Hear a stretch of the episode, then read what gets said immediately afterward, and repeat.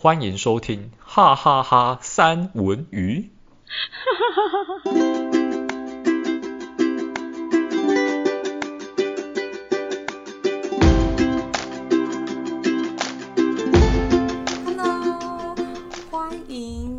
家来到哈哈哈三文鱼，我是山卓。我跟你们说，我觉得我好像已经好久好久没有跟你们见面了。哎，不是一个礼拜才一次吗？对啊。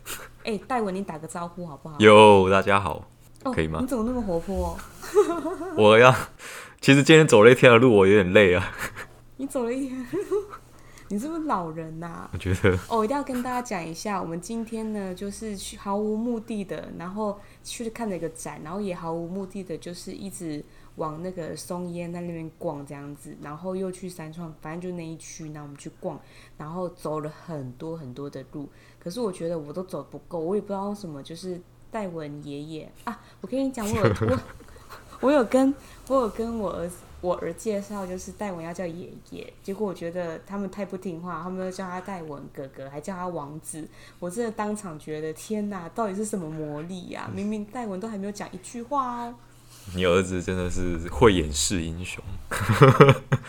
嗯，我以为他会掩饰什么，就是掩饰掩饰是说谎吗？还是怎么样？你那个字有点慢，所以我一直以为。你不要否定你儿子说的话。哎，但我觉得我们这个话题的开头好适合今天我们要聊的事情哦，就是这个话题的开头就走嘛，对不对？对，说走就走。今天，对，说走就走，就是今天我们就是要走过大江南北，路过，千万不要你你们不会抓我的那个 tempo，走过路过，千万不要错过戴文的国外奇遇记，耶！为什么我这么兴奋呢？大家知道为什么吗？因为我对国外一直就是很有向往，但我也不是井底之蛙，我也不是都没有出过国，嗯、但是我就会觉得说，就是偶尔出个国，然后去体验一下不同国家的帅哥，不是不同 国家的那个风土民情，我觉得是一件很棒的事情，尤其是就是在不同的建筑物的特色上面，然后拍个照，我就可以很爽。而且我记得我有一次我去那个。纽约，然后我就是在别人的那个门前，然后他们的他们的那个建筑物不都很有一种巴洛克那种很欧式的感觉嘛？嗯，他就是在普通的家门口，我就可以拍将近二十几分钟，然后我就觉得天哪，我好像乡巴，拍完之后才惊觉啊，我好像乡巴佬哦，天哪，这不是要家家门口吗？大概就是这样子的一个概念，所以我非常非常的喜欢，就是去，但是我不能在，我是一个很奇怪的人哦。我不知道戴文你是不是？不是。我是一个可以，哎哎 哎，Hello，就是我，我是一个可以，就是呃，在国外然后拍照，但是我不能久住，我没有办法，因为我觉得就是台湾就是最好的居住国家，嗯、然后我完全没有办法在那边久住，然后就是我可能只能一下下，然后有感受到那个氛围，我就会回来，就是完全充好电的那一种，我相信。我相信应该大家很多人都跟我一样吧？戴文，你是吗？你刚刚说不是嘛？你知道我在讲这个吗？我要说，嗯、呃，你在国外无法久住，但是可以当成是度假那样子吗？我是可以理解这种感受了。但是我认为有一些国家是适合居住的，例如，例如就是我今天想要讲的重点，就是荷兰，因为我去荷兰交换学生半年。但是我觉得有愧于交换学生这四个字，因为我对于学生这这个身份没有太尽到他的义务，这样。因为你是爷爷啊，对不对？什么东西？我就是会乱扯，大家大家冷静。好好，OK，好好，我不要我不要插你的话，你你继续啊。哦、我的意思是说，我在那边虽然是交换学生，但是其实我。上课不认真，对我很不认真，我可以老实这样讲。我在学，我在台湾，基本上我研究所的时期，因为这是研究所的时候交换出去的。我研究所在台湾没有翘课过，一堂课都没有翘课。哦、对。然后你在荷兰狂翘课？没错。没有，根本没有在上课，就是有上就像捡到，对不对？你可以这样讲，我没有意见，因为真的是这样。真的假的？为什么？为什么你会有这样的变化？不是，那那边这样子不会怎么样吗？不会怎样，我就是因为我先讲一下为什么在台湾我会全勤，但是在荷兰我会翘翘很多课，原因是因为我在台湾在出国之前，我就把学分都修完了，所以我出国那段期间我不需要修任何学分。那反过来说，如果我在台湾学分还没修完，那我在荷兰那边修的就必定要修一些学分带回来补，这样我才能毕业。所以我就是在台湾把该毕业之前做的事都做完，我去那边，我想上课，OK，我可以上这样子。你是有提早规划，对，你是有提早规划好，其实你就是要去那边玩乐的，然后醉翁之意不在酒，故意讲交换学生，你就是披着披着乖学生的坏学生。不，不要这样讲，我我必须跟大家讲一件事情啊，就是。我先讲在荷兰念书的经验。虽然我说我没有尽到什么学生的义务，但我还是有去上过课的。就是荷兰虽然短短的半年，但它也有分为上下学期。对，他们半年就有分上下学期。那上学期的课我基本上都有上，我只是下学期的课全部翘掉而已。那，哎、欸，那我我、嗯、我插话一下，我是上学期找你的，还是下学期找你的？下学期。所以你看，我就很闲，可以带你到处玩，因为我没有在上课。啊，我那时候就在想说，对我那时候其实，但我好像也没问你这件事情，对不对？因为我也觉得我是要去玩，嗯、然后你就应该要带我去玩啊，这样。我要跟大家讲，就是他荷兰的这一段，戴文荷兰的这一段，我是有参与的，就是我就是一个一个完全哦，那个也是我第一次出国哦。我第一次出国就是去荷兰，而且我就是一个人搭飞机，然后去找戴文。其实蛮厉害的，酷！我真的觉得蛮厉害的，真的很很炫哈。所以今天应该是要讲我的奇遇记吧？好好笑！好好，你继续，你继续，你继续。嗯、呃，那一段期间，我是要跟大家讲说，其实，在国外念书，虽然他们在教育上面，就是学生的态度上面，是真的是很不一样，但是老师教课的课文内容。跟台湾基本上没有太大的区别，所以我如果说有听众目前是有打算交换学生计划的话，如果你不是要去拿学分回来，就是有一个学位要拿回来的话，其实我认真觉得啦，交换学生这个东西，你在课堂之外学到的东西，比你在课堂之内学到的还要多，因为其实上的课内容都差不多。你你在台湾修的统计学，我假设讲统计学哦，你在荷兰。跟荷兰上的统计学内容是很像的，虽然的授课方式不太一样，但是内容是差不多的，就是教科书里面内容是差不多的。你没有必要说，我台湾已经学过统计学，你在荷兰就是再学一次，其实还好。但是在课本之外，有很多你值得去体验的东西。你如果说，因为你很少有机会在一个地方一待就是半年，你可能这段半年时间你回回台湾了，你就。下一次要再去荷兰，你就不知道何年何月。像我现在就还没回去过，已经十几年了，我都还没回去。那你真的对啊，就很可惜，你没有必要把精神全部放在课堂上。课堂之外有很多值得你去做。在学校里面，对对对对对对。那什么之嗯、呃，在那学校之外有什么很值得做的事情？那我真的很想要知道。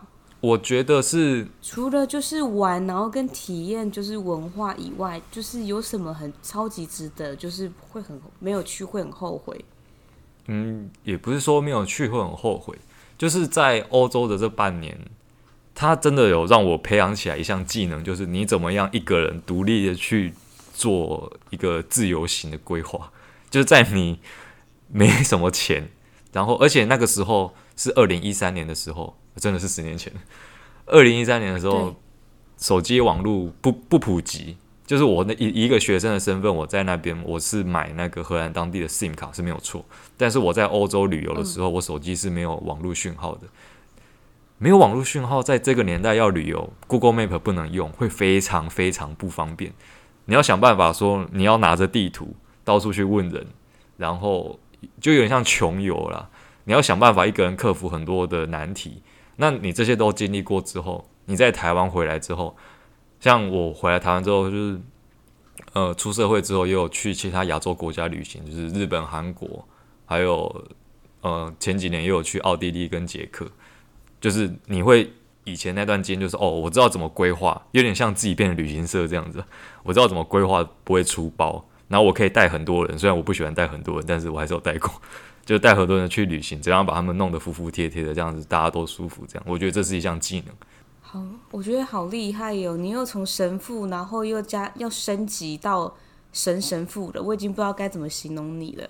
哎，但是我很想要问，就是我我我只是把我自己心里的内心的焦虑先问出来，就是你在知道要交换学生的那半年里面，嗯，然后你你你这之前到底是如何规划？还有就是你的，我真的很想很想。就不会焦虑吗？就是半年呢，很长，很长的。你要离开你很熟悉的环境半年呢。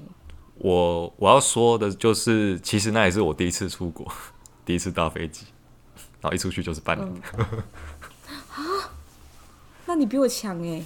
那个时候是你第一次出国，第一次搭飞机。对啊，第一次就要飞十七个小时，都超久，超累的。你跟我一样。嗯，我跟你一样，所以所以你一个人过来，我觉得很惊讶哈，你一个人过来。对，我一个人过去的，你不是哦？你是跟同学吗？对，那个时候还有两个同学是一起，对，有两个台湾的同学一起飞过去的，所以算是有伴，大家有个照应这样子，所以是还好。那你一个人飞过来，我觉得我靠！哎，对啊，我我现在也觉得，我为什么那时候那有有那个胆量？对啊，我觉得很是因为我觉得很强哎。对，而且有我中间有转机，嗯，你还在伊斯坦堡转机啊？我记得很清楚，天哪，在土耳其，你记得哎，嗯，我记得很清楚，因为你土耳其，因为你不是搭那个华航，你好像是搭阿联酋的样子吧？我已经忘记那是什么了，反正我记得我有转机，然后，然后我还我竟然还可以跟那个机场的人，然后我跟我我要先跟大家讲，我英文不是那么好，我没有带文英文这么好，嗯、外就是外语能力这么强，可是我那时候竟然有一个巩大，巩大大家听得懂是什么吗？就是。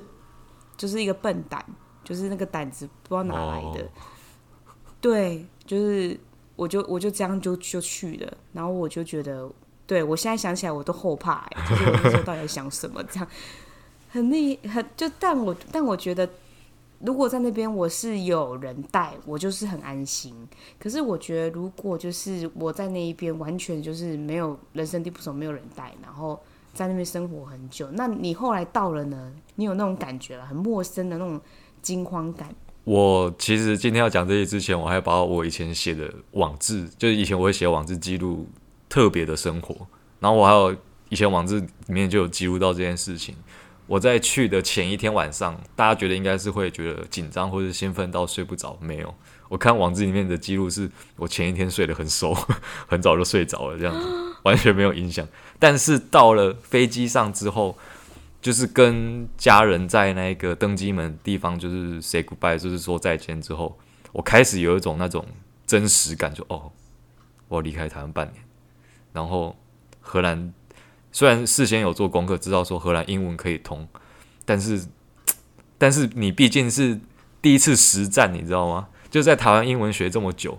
你这一次真正实际要用到生活上，你不知道自己可以用到什么程度，这样子你是不知道。对，这个就有一种，就有一种，就是你明明就会游泳，但是你真的被卷入到一个漩涡的时候，你有一点，对，会刺鼻，就是你 很强哎。然后嘞，然后后来就那个时候，其实我心里面想着说，那其实其实不管在荷兰遇到什么样的困难，我觉得到最后一定有办法克服。就是你是为了要生活嘛，你。一定没有过不去的坎，就是看你要怎么撑过去而已。像在荷兰的时候，我说荷兰的英文可以通，但是基本上荷兰的那个它的文字书本那个字面上任何东西都是荷兰文，它没有英文在上面。所谓英文可以通，是嘴巴讲，嘴巴可以讲。那一开始就是各种困难啊，因为看不懂荷兰文，然后都要靠手机的翻译这样子。我还记得有一次就是在那个卖场，我只是要买洗衣精。洗衣洗衣精超多种啊，这要看哪一种，会不会有一只漂白水，有的是洗衣精，完全看不懂上面的字。然后我就随便拿着一袋洗衣精，抓着路边的一个欧巴桑，就是阿姨这样子，然后我就问她说：“请问这个是 洗衣精吗？”我觉得问了一个很白痴的问题，但是我觉得没关系，反正我长得就是亚洲脸，我问这个应该很正常吧。我说：“请问这是洗衣机吗？”我看不懂荷兰文这样子，然后他就说。对，他说，可是这边有这么多种洗衣机，它到底是差别在哪里？我就把它当店员问这样，他就说，我就问他说，一般你们都用哪一种？他说随便啊，你这边随便挑个都可以。他说哦，这样子吗？好，我就随便挑了一个比较便宜的，然后就回家的。就差不多都是这样子。那很难的地方是说，你在荷兰就是一开始去就很常迷路，就是我要去找这个点，我就说嘛，以前那个我手机没有网络，没有 Google Map，就你很常就你只能靠自己的记忆，然后在有网络的地方的时候，赶快把 Google Map 打开，然后让那个地图全部读出来，因为读出来之后，它就可以看了，就是就算没有网络，它也会存在那边。我先在有网络的时候把它全部打开，然后看清楚说我要去哪里，但是。总是人到那边的时候，他可能我可能就还是会忘记说啊，刚刚看着那个路线好像有点走错了，这样，然后就不知道。这时候就要问人，那这就是一个难关呐、因为有些人有有荷兰腔很重，然后你就听不懂。然后那个时候最重要的是学会一个单字，就是我的家的住址，它的荷兰文要怎么讲，你才能跟别人讲说我要怎么样回我家这样。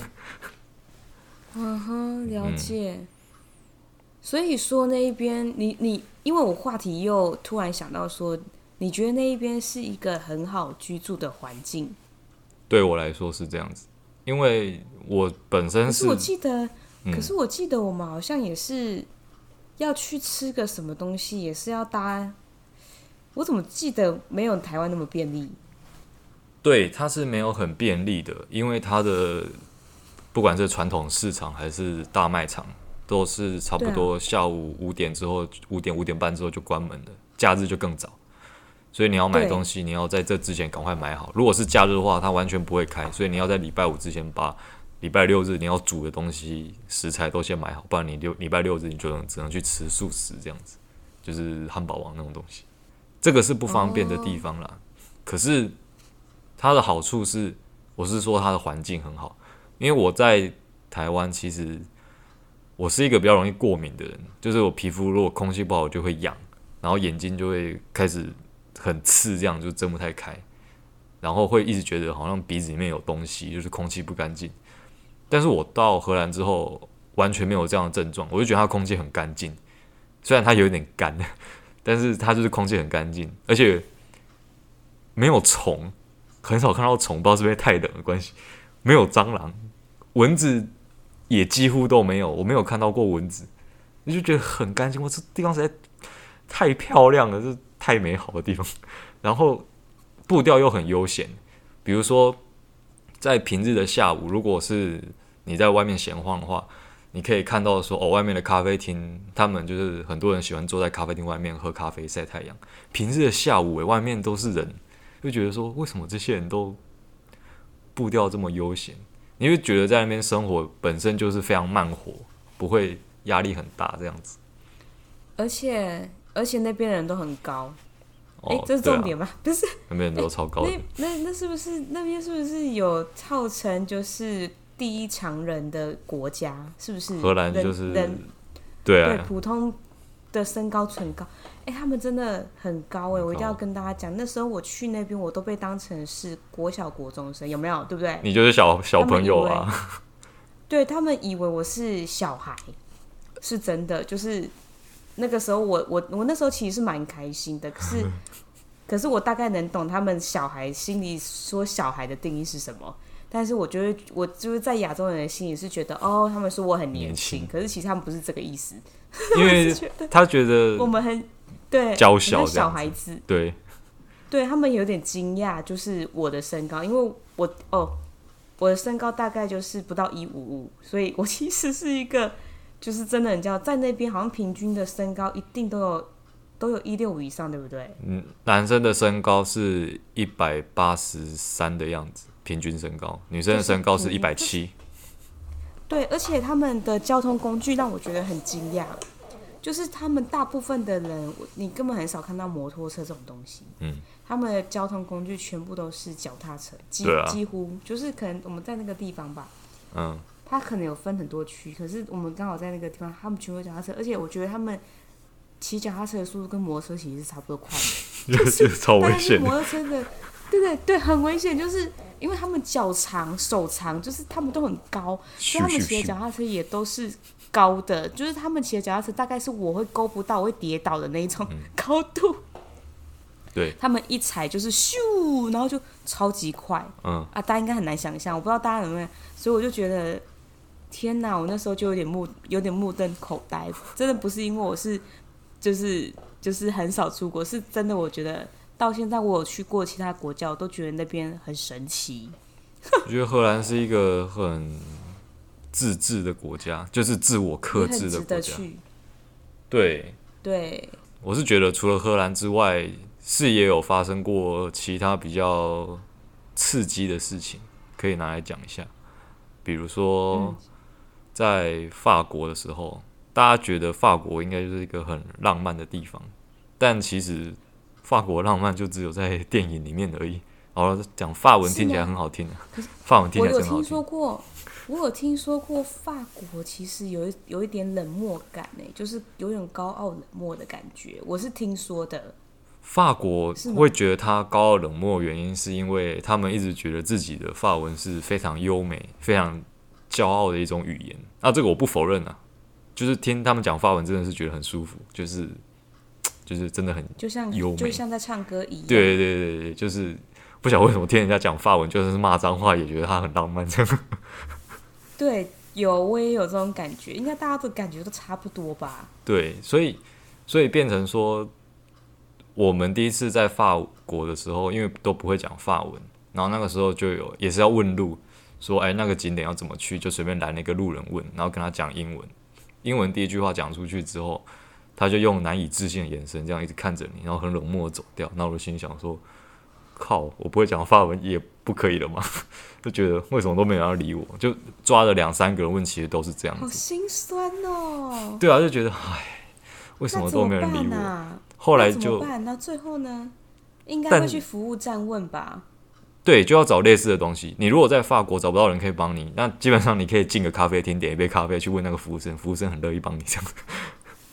就服务人员、嗯、他们的服务态度是很好的。后来我们就是去一间餐厅。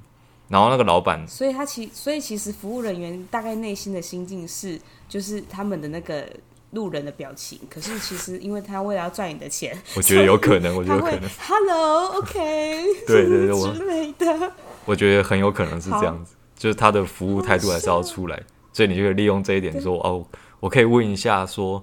那个那个景点这样要怎么去嘛？他就说，然后可能他在那个后场，他就会就是开始跟大家评头论足。哦，又是一个观光客，搞什么东西？又不会讲法文，讲、啊、什么英文呐、啊？哦，是是落伍为英文。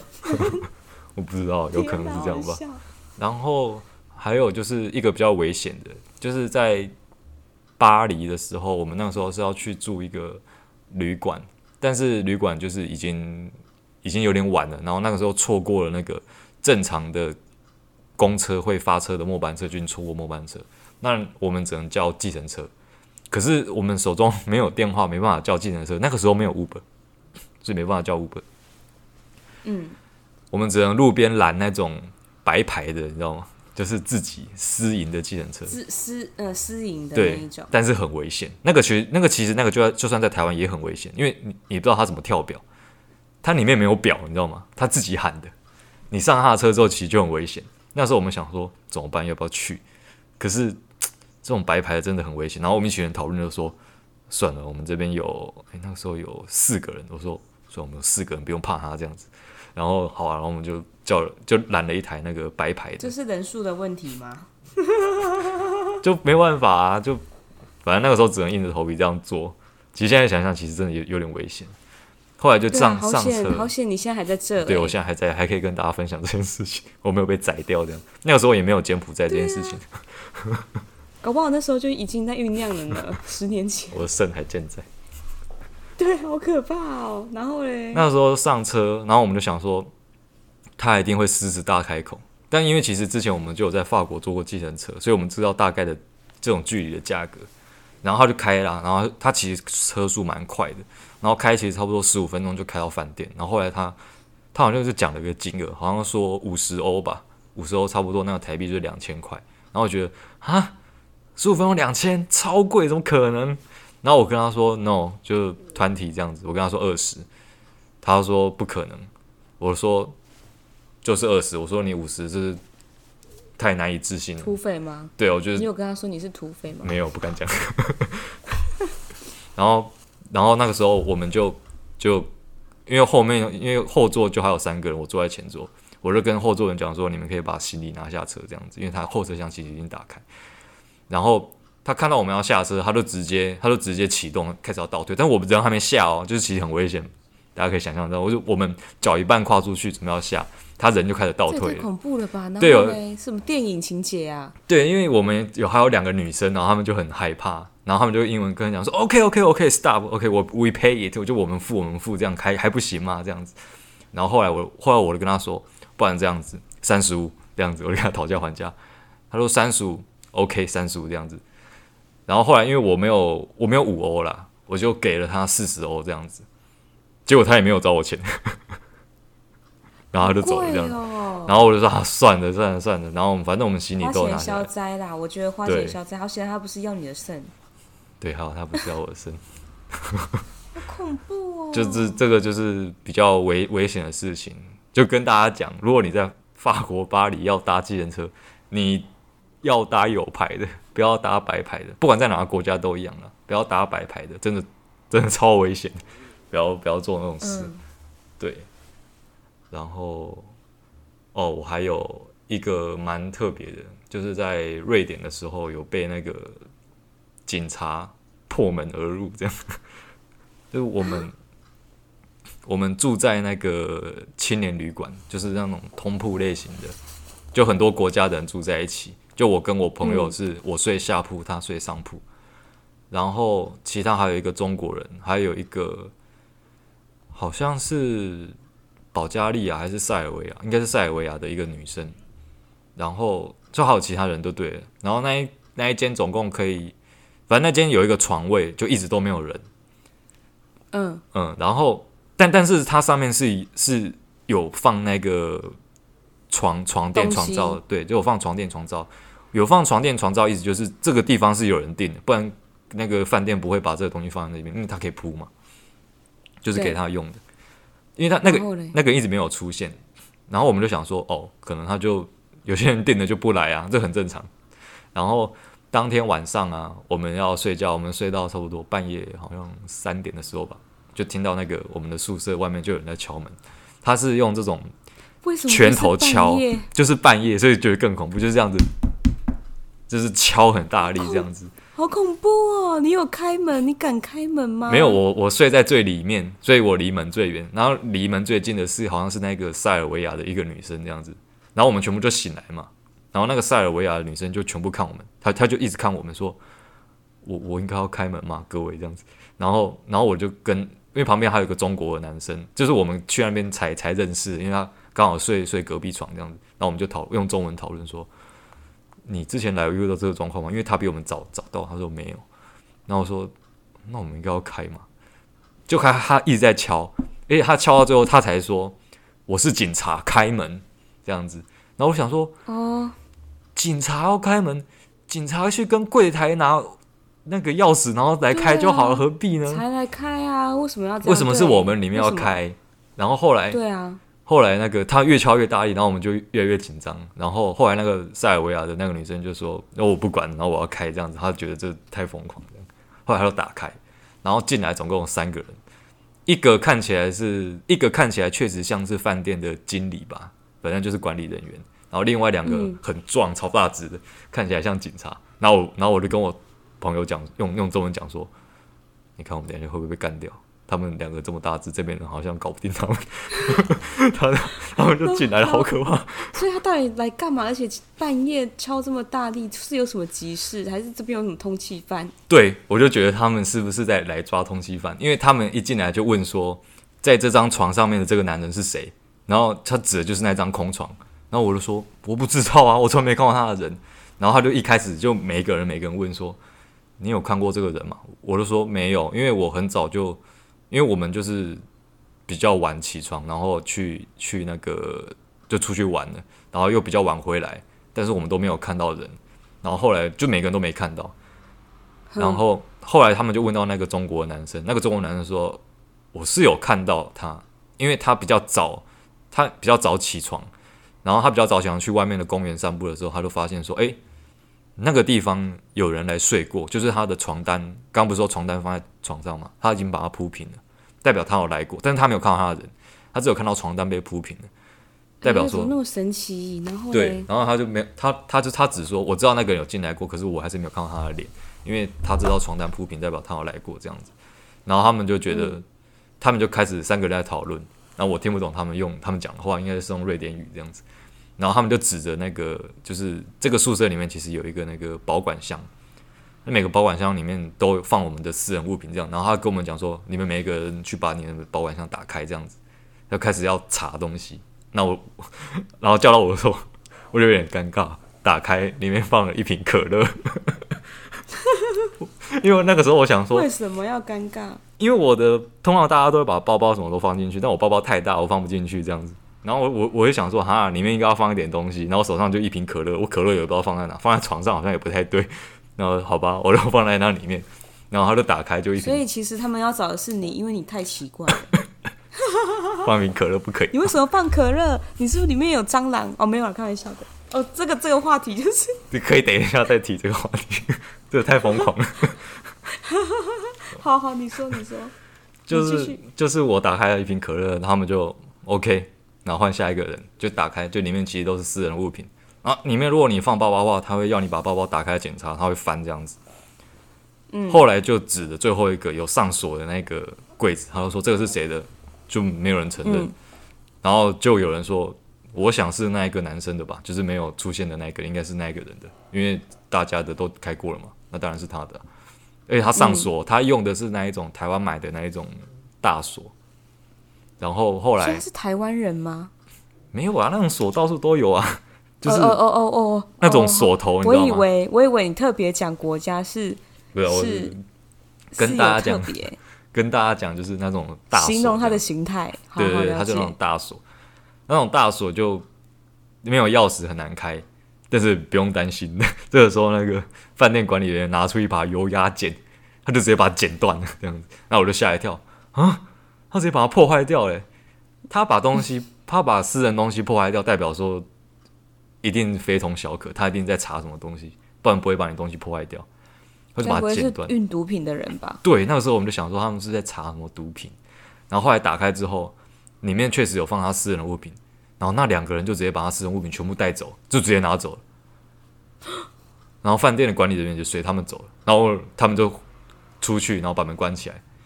然后剩下的五个人在里面一脸错愕，然后就刚刚是发生什么事？然后所以到至今你都有点就是不知道他到底来干嘛的，对，就是半夜睡不着觉，原来是查毒品。我就我觉得有可能是这样，因为后来我们在讨论说，会不会那个人有带了什么违禁品？就说他们其实在查某一个违禁品，但是查到这边来。然后，因为那个人一直又没有出现，行踪诡异，就很就很奇怪，就是一直都没有看到他，是一件很奇怪的事情。对，然后他要把这些东西锁在锁在里面，其实我觉得还好啦，就是你放私人的东西在一个通铺，然后有柜子可以锁，你这样把它锁起来。我是没有带锁头啦，所以我没有锁。那他要把它锁起来，但后来那个自称是警察的人，我也觉得他蛮奇怪。我们还有猜测说，他们是不是其实想要黑吃黑？他们在。追踪那个他们同行就是运毒，然后发现说他把偷偷把东西放到这边，所以他要把他的东西取回的这样子。就是电影看太多，我觉得这我觉得倒也不是不可能，反正我觉得好好神奇哦，好险，哎，真的好险你们没事哎，就是你的奇遇记很惊悚哎，应该一般人很难遇得到哎，蛮蛮可怕的。那个时候还有打卡说，呃，现在半夜三点半，突然被一群自称是警察的人。呃，破门而入这样子啊，还好我没事。那你去，那你那时候去那边是干嘛的？去玩啊，就在瑞典，就是也是也也也是去玩啊。可以顺便跟大家讲一下，瑞典其实是一个蛮好玩的地方，但是我只有去三天两夜，因为那个时候钱要花完了，只能赶快去赶快回，不然会没钱。所以也是在那个时期，然后就是国内飞国内这样子比较便宜，是是这个意思吗？对啊，欧洲内陆飞都还蛮便宜的。如果各位有之后有机会出国去欧洲的话，我蛮建议说请一个稍微比较长的假。你有办法请两个礼拜的话，我蛮推荐，就是去两个礼拜，然后不要只玩一个国家，因为欧洲的内陆线互相飞其实非常便宜。荷兰飞意大利，那个时候，嗯，我那时候是不是去了快两个礼拜啊？对，对，好像差不多。哎、欸，我我不，那我要认真说，我觉得不够，哎，太少吗？我觉得太少，就是因为那个时候我记得我就在那一边，然后我好像只有去去其他的地方，好像一两个，我我忘记了，但是就是你，没有出很不够，你没有出荷兰，对。就是超不够的，然后我就对我觉得是不够的，应该要，除非你是已经很规划很紧凑的行程，嗯，就是有规划的，然后你钱是带得够的，然后你就可能两个礼拜，可是你会玩的很紧凑，我觉得就至少要一个月吧，至我是觉得至少哎，如果你打算玩多个国家的话。当然是一个月了。我刚刚说两个礼拜是差不多，就是两个国家这样子。比如说你去法国跟意大利，然后各安排七天七天，我觉得这样是 OK 的。但是一个国家不要想，你不要妄想说你可以把它玩透透，那是不可能的。你就大家想，你的七天玩完台湾，你也不可能。对啊，哦，对啊，没错，对啊，所以你只能去去重要景点这样子。那我那个时代的内陆线是很便宜啊，荷兰飞意大利只要一千块台币而已。对，我那时候也听你讲，然后我那时候很吸引我，结果我都就都没有办法，就没有没有去，但我也忘记为什么了。我记得那个时候应该是因为我都其实我出国的规划那个时候全部都定好了。哦，就是你好像来的太临时吧，然后也没有提早订机票。对，我很快的决定，然后很快的 go，然后很快的回来。对，然后那时候也都没有先订机票，然后你那时候临时来。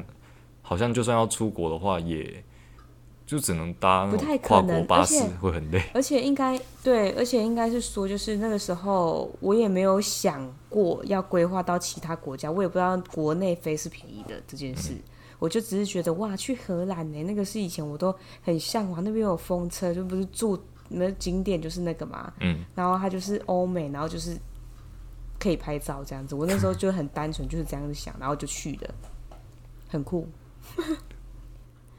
哎、欸，真的，我觉得意犹未尽。就是这个这个国外，我还很想要听啊，意你的意大利呀、啊，然后还有很多法国的奇遇，哎，还有其他的。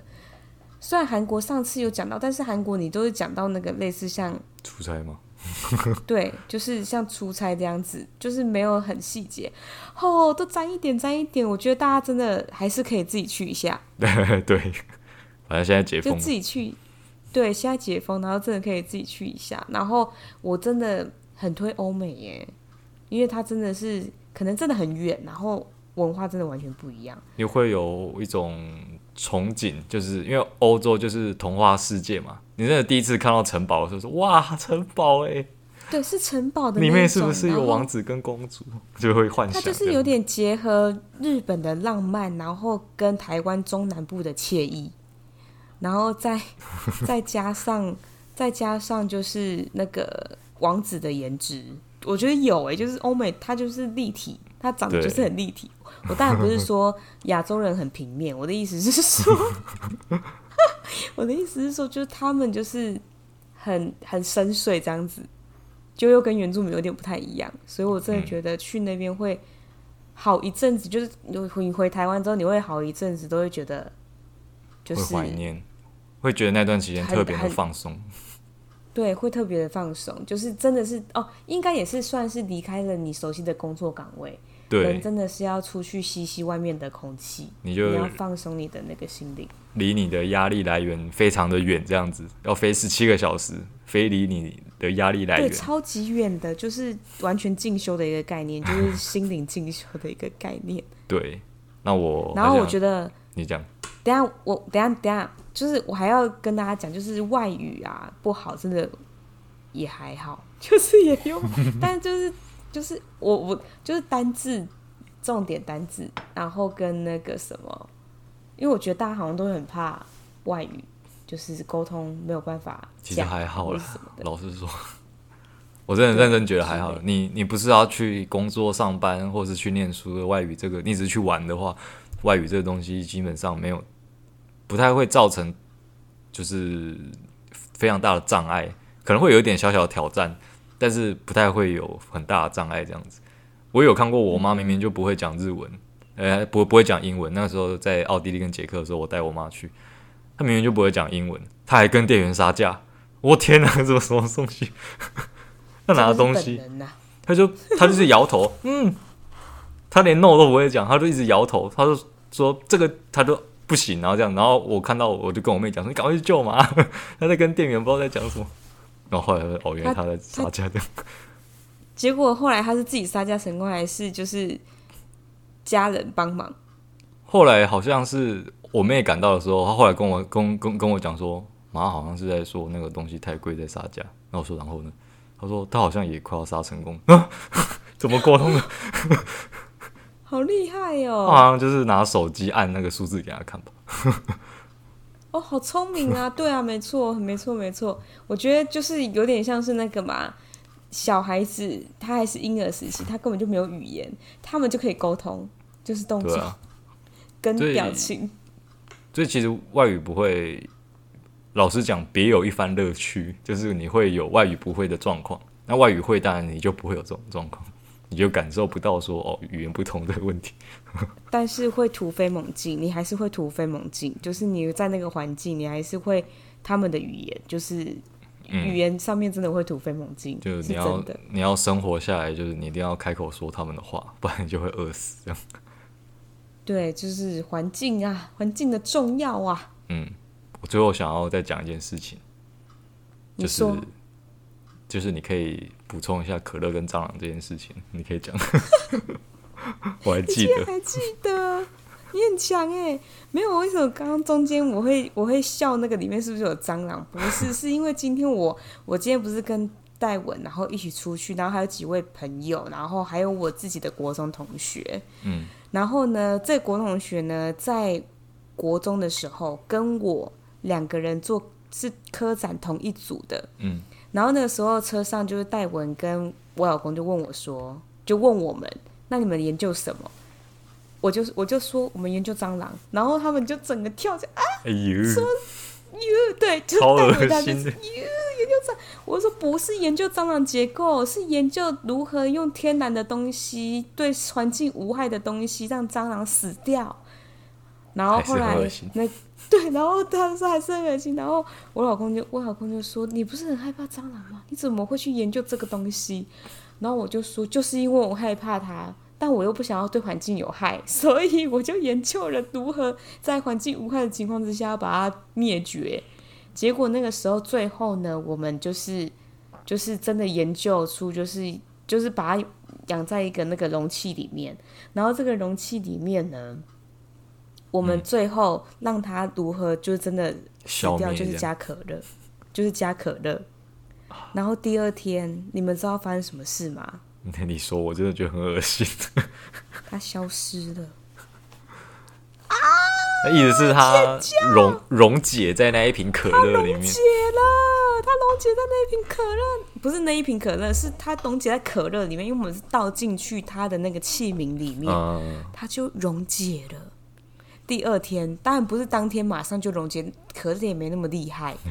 他就是第二天，我们都找不到那一只蟑螂，他就这么的往极乐世界去了。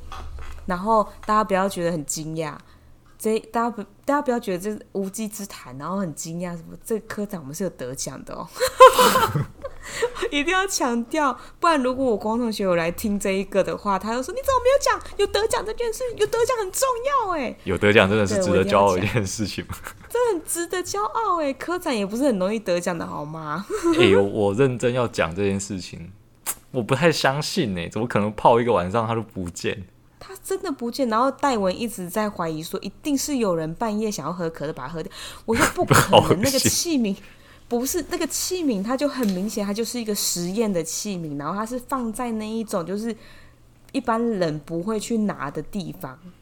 我觉得是，而且里面不只有可乐，就是它还有其他，因为我们之前有其他的实验，嗯、所以它有不同的东西，不不会是喝掉，不可能。你讲喝掉真的太恶心了，我现在都不想讲喝这个字。我不知道大家之后看到或喝看到可乐会不会有阴影，其实蛮恶心。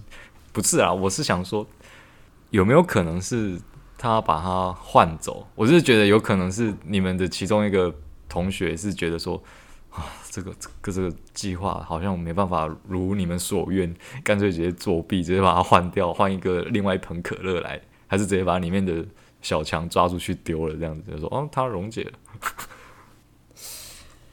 我不得不这样想。其实那个时候，其实不是，其实那个时候我们完全没有这样子怀疑，因为我们真的很认真在做这个实验。但是如果现在想起来，也不是没有可能性。但是我依依照我对我对这一个放置这一个研究容器的这一位同学的家的这一位同学，我我很相信他的为人，因为他就是自由神，他是不会做这种事情的。对，好。他在那个时候就是资优生，然后一直就是到呃高中、大学都是读非常好的学校，所以他所以所以真的好恶心。这样能够这样能够佐证吗？就是好像也我我也不知道，但是对可乐会融化蟑螂哦，所以所以大家可以去试试看这样子。大家如果不晓得，也许那个年代的可乐的杀伤力真的很强，你现在搞不好就没有那么强，这样也难说这样子。不过如果听众有兴趣的话，可以帮我们实验一下，因为我自己不敢试。对，我也不太敢再试。然后如果真的有人试，帮我们讲一下这是不是真的？虽然这个是实验，是我们做出来的。他会不会就有人说，你们害我家里长好多蟑螂跑出来？而且今天我们还讲到那个拉牙，就哦天啊！好，停停，好了，今天我们的那个我们刚回来，今天我们的那个戴文的国外奇遇记就到这一边了。为什么最后是蟑螂结尾？我也不知道，不要问我，是因为戴文提的。讲个番外篇啊，让大家就是 有一个不一样的感受，这样国外、就是。但是欧美国家没有这些东西，好吗？对，OK，就是在荷兰我是没有看到蟑螂的。好，我们很适合生存哦。嗯。好，我们今天就先聊到这边好了。以后有机会再跟大家补充一下。聊蟑螂没有？不是聊其他，就是聊一下拉牙，不是啊？聊一下国外的事情，这样子。好，OK，就是我也可以跟大家聊聊，就是美国，因为我最常去的就是美国。好哟、嗯，那就那今天就到这边喽，拜拜，拜拜。